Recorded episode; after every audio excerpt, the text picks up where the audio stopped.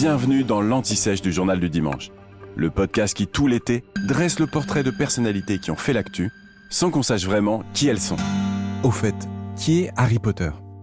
Harry Potter est un personnage de fiction issu d'une saga littéraire pensée plutôt pour les jeunes lecteurs, enfin plutôt, et écrite par la britannique J.K. Rowling, Joanne Rowling de son vrai nom.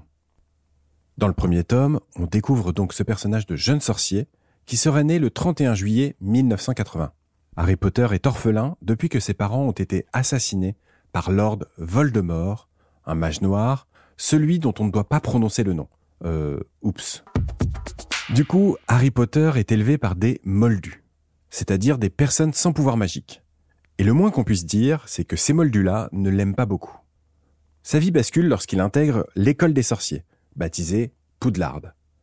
C'est là qu'il va faire la rencontre de ses deux futurs meilleurs amis, Ron et Hermione, mais aussi de son protecteur, Albus Dumbledore, qui n'est autre que le directeur de l'école. En rentrant à Poudlard, Harry prend conscience de son statut particulier dans le monde des sorciers. En fait, il est celui qui a survécu à Voldemort alors qu'il n'était qu'un bébé. La seule trace qu'il en a gardée, c'est une cicatrice en forme d'éclair sur le front. Alors au fil des livres, un par année scolaire, Harry Potter grandit. Il prend conscience de son histoire personnelle et de l'espoir qu'il incarne pour la victoire du bien contre le mal. Et du coup, quand le mage noir fait son retour et menace la paix dans le monde des sorciers, mais aussi dans celui des humains, ça retombe sur ses épaules. L'histoire de Harry Potter s'inscrit dans un univers magique très très détaillé. De l'invention du sport des sorciers, le Quidditch, aux sorts et plantes magiques étudiés à Poudlard.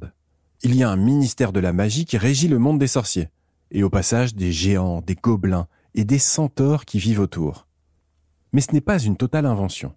Harry Potter est une synthèse librement inspirée par de nombreux contes, notamment britanniques. Les fans de Harry Potter ont un surnom, les Potterheads, les têtes de Potter quoi. Et ils sont vraiment nombreux. Les sept romans se sont vendus à plus de 500 millions d'exemplaires dans le monde, et ils ont été adaptés avec succès au cinéma. Effet collatéral, ils ont lancé la carrière de trois acteurs, Daniel Radcliffe, Rupert Grint et Emma Watson, qui ont eu un peu de mal à porter ensuite d'autres rôles, c'est la rançon de la gloire. J.K. Rowling, elle, ne s'est pas arrêtée aux sept romans. Elle a lancé depuis ce qu'on appelle un préquel au cinéma, Les Animaux Fantastiques, dont l'histoire se déroule une cinquantaine d'années avant la naissance d'Harry Potter. Vous venez d'écouter l'Anti-Sèche du Journal du Dimanche, le podcast qui répond à la question que vous n'osiez pas poser. Je suis Vivien Vergniaud et si vous avez aimé ce podcast, mieux si vous voulez écouter d'autres épisodes préparés par la rédaction du JDD, c'est facile. Abonnez-vous, suivez-nous, c'est gratuit. On vous donne rendez-vous trois fois par semaine en podcast et tous les jours sur le JDD.fr. À bientôt.